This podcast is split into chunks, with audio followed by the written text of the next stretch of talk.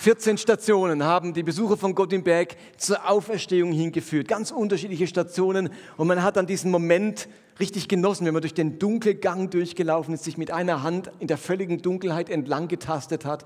Und plötzlich kommt man in die erleuchtete Auferstehungshalle mit all den Pflanzen und Blumen. Und die Primeln haben wir heute auch hier, die gestern noch im Berg waren. Dieser Raum der Auferstehung, der hat dann etwas Befreiendes an sich. Wir haben es da auch gelesen. Das war so bewegend von der Dunkelheit ins Licht und irgendwie kommt etwas zu einem Licht ins eigene Leben. Die Auferstehung hat etwas Befreiendes, etwas Erleichterndes an sich. Und eben im heutigen Gottesdienst, in der heutigen Predigt finden diese 14 Stationen eine kleine Fortsetzung. Und so wie uns der Kreuz, die Kreuzwegstationen von Gott im Berg zur Auferstehung hinführen, so soll diese Predigt uns ein paar Stationen nach der Auferstehung weiterführen. Ich möchte euch also vier Stationen vorstellen. Stationen, an denen Jesus, der auferstandene Menschen, begegnet. Vier Stationen, wo verschiedene Personen, Einzelpersonen, mehrere Personen diesem Auferstandenen begegnen. Die Frage ist, hat das Bedeutung für uns? Du hast gut gesagt, Johannes, das ist der Startpunkt für vieles in unserem christlichen Leben. Inwiefern ist das ein Startpunkt? Und ich fange mit etwas an, das uns vielleicht gar nicht so bewusst ist, 2000 Jahre nach dieser Begegnung. Die erste Station habe ich genannt, Frauen werden zu Zeuginnen. Und was vielleicht ganz undramatisch klingt, ist in seiner Bedeutung nicht zu überschätzen. Jesus stirbt ja am Karfreitag am Abend dieses Freitags und nach jüdischer Sitte beginnt der Schabbat, der absolute Ruhetag, immer am Abend eines Tages. Also der beginnt am Freitagabend und endet am Samstagabend. Und während in Israel alles still ist, weil sich alle Menschen damals streng an den Sabbat gehalten haben, vollzieht sich ganz im Stillen die Auferstehung Jesu. Und während die Jünger voller Trauer sind und voller Entsetzen über den Tod ihres Meisters, ja wie gelähmt sind, machen sich die Jüngerinnen Jesu, die Frauen, früh am Sonntagmorgen, wenn es wieder hell ist, auf zur traditionellen Salbung von Jesu Leichnam. Das war damals so üblich. Man hat Menschen in Israel eigentlich nicht begraben unter der Erde, sondern in Felsengräber gelegt. Und insofern war die ganze Verwesung natürlich nochmal anders präsent, als wenn jemand vergraben ist. Und dann hat man deswegen die Toten auch gesalbt mit wohlriechenden Salbölen. Und zu Beginn, also mit dem Beginn des Sabbats am Freitagabend, hatten sie ja keine Gelegenheit zum Salben gehabt, deswegen holen sie das jetzt am Sonntagmorgen nach. Und wir lesen dann im Matthäusevangelium im 28. Kapitel, als der Sabbat vorüber war, gingen Maria aus Magdala und die andere Maria frühmorgens hinaus an das Grab. Es war Sonntag, der erste Tag der neuen Woche, und der Morgen begann gerade erst zu dämmern. Plötzlich fing die Erde an zu beben. Ein Engel des Herrn war vom Himmel herabgekommen, hatte den Stein vor dem Grab beiseite gewälzt und sich darauf gesetzt. Der Engel wandte sich an die Frauen, fürchtet euch nicht, ich weiß, dass ihr Jesus den Gekreuzigten sucht. Er ist auferstanden, wie er es vorhergesagt hat. Kommt her und seht euch die Stelle an, wo er gelegen hat. Dann beeilt euch, geht zu seinen Jüngern und sagt ihnen, dass Jesus von den Toten auferstanden ist. Und während die Frauen sich eilig auf den Weg machen, um es den Jüngern zu berichten, begegnet ihnen Jesus selbst. Das heißt dann ein paar Verse später, ab Vers 9, sie waren noch nicht weit gekommen, als Jesus plötzlich vor ihnen stand. Seid gegrüßt, sagten sie. Da fielen sie vor ihm nieder und umklammerten seine Füße. Jesus beruhigte sie, fürchtet euch nicht. Geht, sagt meinen Brüdern, sie sollen nach Galiläa kommen, dort werden sie mich sehen. Und an dieser ersten Auferstehungsstation ist etwas sehr bemerkenswert. Frauen werden zu Zeuginnen der Auferstehung und sollen das jetzt weitererzählen. Frauen sollen die Auferstehung vor den Jüngern bezeugen. Und da könnt ihr sagen, ja, ja, was ist da Besonderes dran? Ihr Lieben, da ist etwas sehr Besonderes dran. Denn historisch gesehen muss man Folgendes wissen. Im Alten Testament gab es eine eigene Gesetzgebung in Bezug auf Zeugenaussagen, darauf etwas zu bezeugen, Zeugnis abzulegen. Für eine glaubwürdige Zeugenaussage zur Zeit Jesu brauchte es zwei Zeugen. Ein Zeuge allein war nicht genug. Eine Sache musste auf, von zwei Zeugen bezeugt belegt werden. Und zum anderen gab es im Judentum eine wirklich sehr heftige und lebhafte Diskussion darüber, welche Autorität die Zeugenaussage einer Frau hatte. Eigentlich hat man, man könnte sagen, die, in den allermeisten Fällen richteten sich die Juden nach dem Grundsatz, dass Frauen, Heiden, Sklaven und Kinder auf einer rechtlichen Stufe standen und damit als Zeugen nicht in Frage kamen. Das Zeugnis einer Frau war in dem Sinne nichts wert. Sie standen rechtlich auf der Stufe von Heiden, Sklaven und Kindern. Und wenn man das weiß, diesen historischen Hintergrund, dann ist es ungeheuer erstaunlich, dass ausgerechnet Frauen die allerersten Zeugen der Auferstehung Jesu werden. Ein Engel und dann Jesus selbst fordert sie ja auf, explizit die Auferstehung zu bezeugen. Diese Zeugen, diesen Zeugenauftrag an die Frauen ist eben von ganz großer Bedeutung. Man kann das gar nicht überschätzen, was hier gerade passiert. Da haben Frauen diesen unglaubwürdigen Status in der Gesellschaft, werden mit Sklaven und Kindern gleichgestellt, dürfen keine Zeugenaussagen machen und sind in ihrer gesamten Glaubwürdigkeit vollkommen eingeschränkt. Es gibt einige Stellen im Talmud, die sogar sagen, wenn Frauen reden, lügen sie immer. Ja, das ist natürlich ein ungeheuer äh, arrogantes Macho-Gehabe von Männern, allein so eine Aussage zu machen. Und nun ereignet sich das wichtigste Ereignis der Menschheitsgeschichte, das wichtigste Ereignis des gesamten Christentums, das Allerwichtigste, was nur passieren kann. Und wann lässt Gott es geschehen? Wen macht Gott zu den ersten Zeugen? Jesus hätte ja auch auferstehen können, als Männer präsent waren. Als die Jünger nach ein paar Tagen geschockt sein und erstarrt sein, dann doch mal zum Grab gegangen sind. Hätte er ja alles machen können. Der Engel erscheint, der Stein rollt zur Seite in dem Moment, wo Frauen gegenwärtig sind. Es sind gerade Frauen, die es als erstes erleben und als erstes verkündigen und weitersagen sollen. Wenn Jesus Frauen mit Verkündigung und Bezeugung des wichtigsten Ereignisses der Menschheitsgeschichte beauftragt, ihr Lieben, dann spricht das Bände. An dieser Stelle werden Frauen durch den biblischen Text ganz weit nach vorne katapultiert in ihrer Bedeutung und in ihrer Gleichstellung Männern gegenüber. Und es ist mir ehrlich gesagt schleierhaft, wie bis heute in verschiedenen Kirchen Frauen immer noch eine untergeordnete Rolle spielen sollen. Ob bei der Verkündigung oder bei kirchlichen Ämtern oder bei der Leitung oder bei der Stellung dem Ehemann gegenüber. Ich weiß ehrlich gesagt nicht, wie man angesichts dieser Auferstehungsgeschichte an diesen alten Vorstellungen Frauen gegenüber festhalten kann.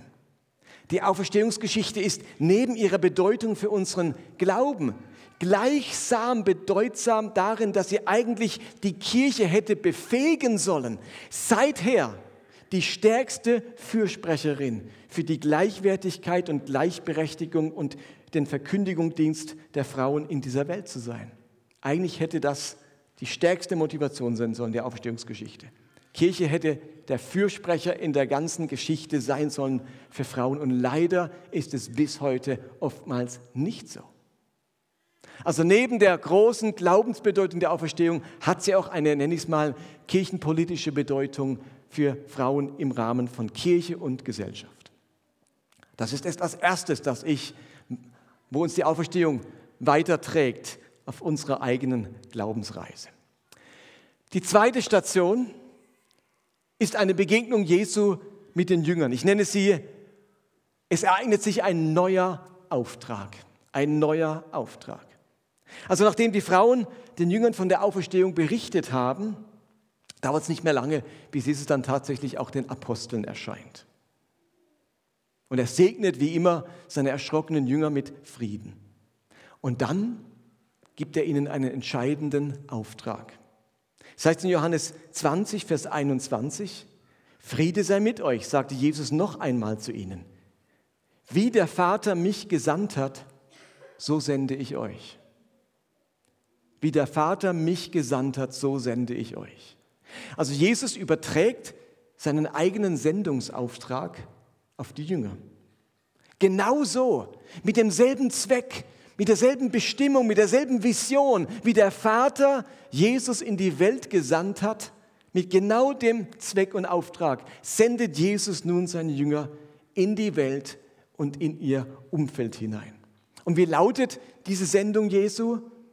Die wird in der Stelle, die wir vorhin als Eingangsgebet gelesen haben, im Matthäusevangelium formuliert und sie wird auch im Lukasevangelium formuliert. Es ist dieses Zitat aus Jesaja und in Lukas 4, Vers 18 steht es ganz ähnlich, nämlich der Vater hat mich gesandt mit dem Auftrag, den Armen gute Botschaft zu bringen, den Gefangenen zu verkündigen, dass sie frei sein sollen und den Blinden, dass sie sehen werden, den Unterdrückten die Freiheit zu bringen und ein Jahr der Gnade des Herrn auszurufen. Auch hier wird deutlich, Gott hat ein ungeheures Interesse, dass Gerechtigkeit in die Welt getragen wird, dass den zu Unrecht Leidenden, den ungerecht Behandelten Gerechtigkeit widerfährt. Gott ist ein Liebhaber der Gerechtigkeit auf dieser Welt. Wo immer Gerechtigkeit geschieht, sind Menschen selig, glückselig.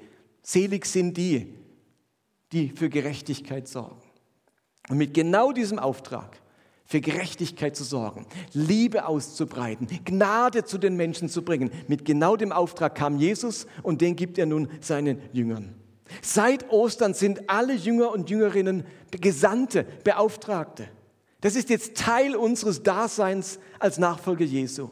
Versteht ihr, Ostern ist nicht nur die Vergewisserung, dass Jesus auferstanden ist und damit auch unsere eigene Auferstehung sichergestellt ist, sondern es ist der Beginn eines Lebens mit Vision.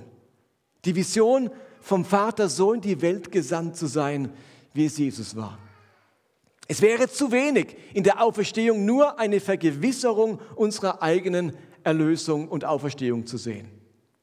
Es ist wirklich der Beginn eines Lebens mit einem neuen Auftrag.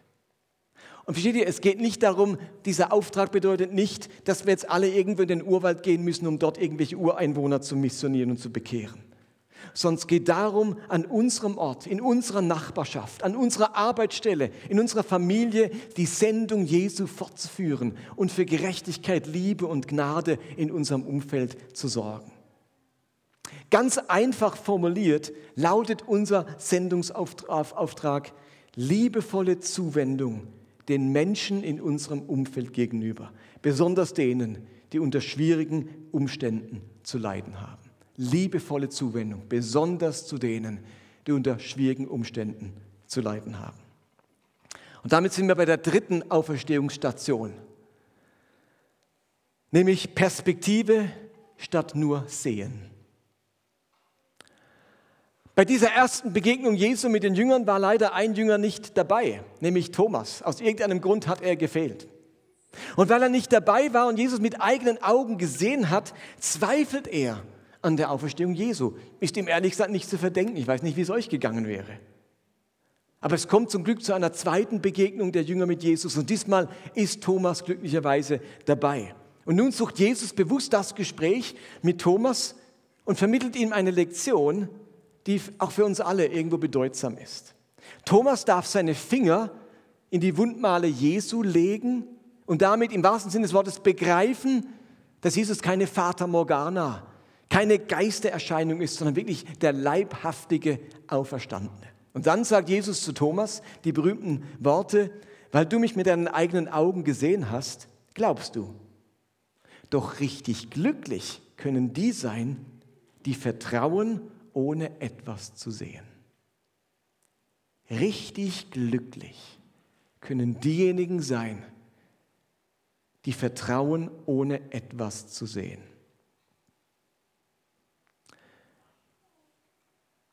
Es ist ein wenig der Fluch unserer materialistischen Gesellschaft, dass für uns Glaube so untrennbar an Sehen, Berühren, Beweisen und Erleben geknüpft ist.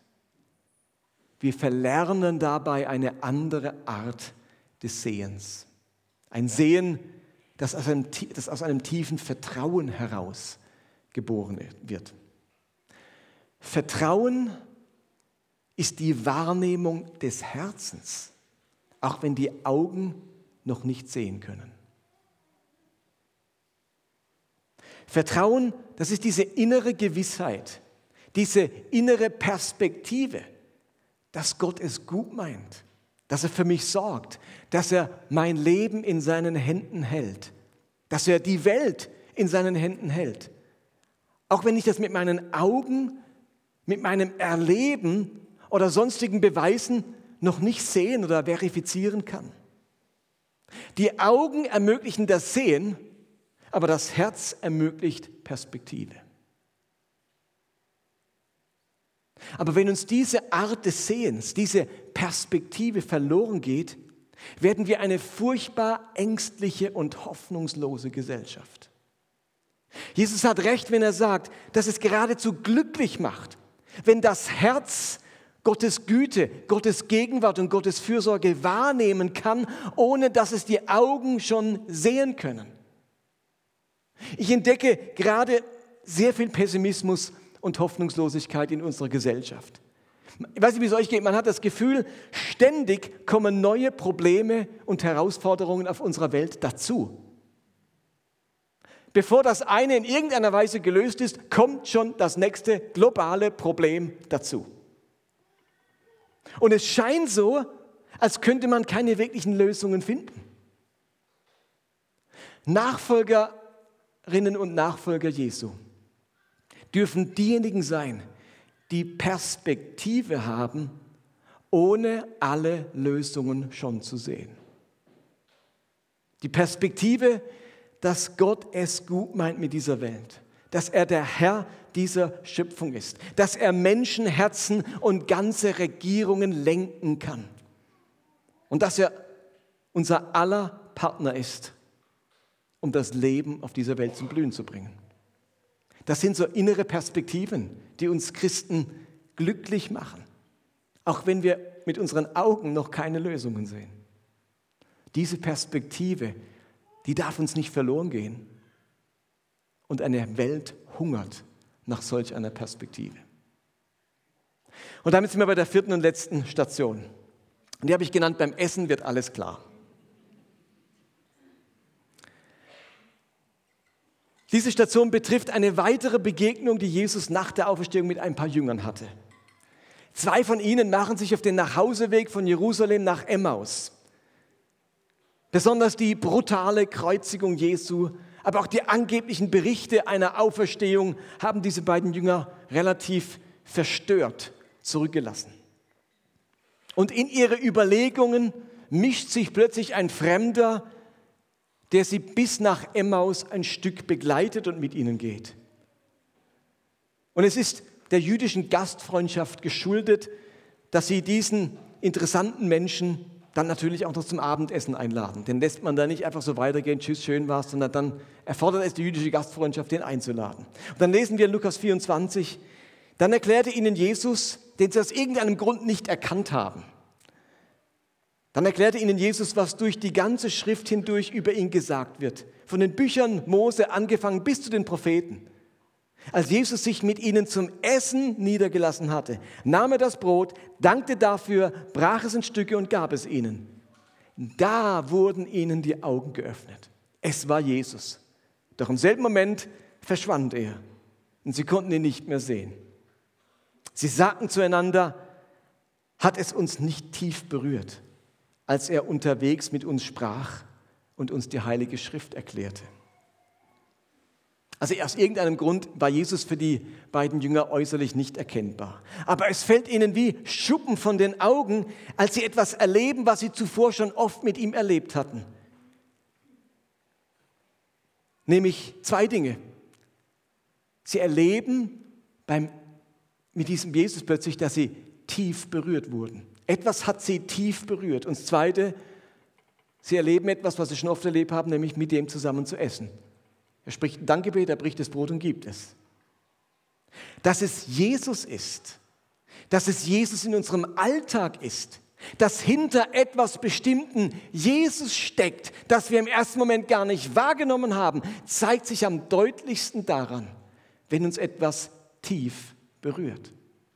Sag's nochmal, dass etwas Jesus ist in unserem Alltag, zeigt sich daran, dass uns etwas tief bewegt und berührt. Wörtlich steht hier nämlich, brannte nicht unser Herz, als er uns die Schrift erklärte.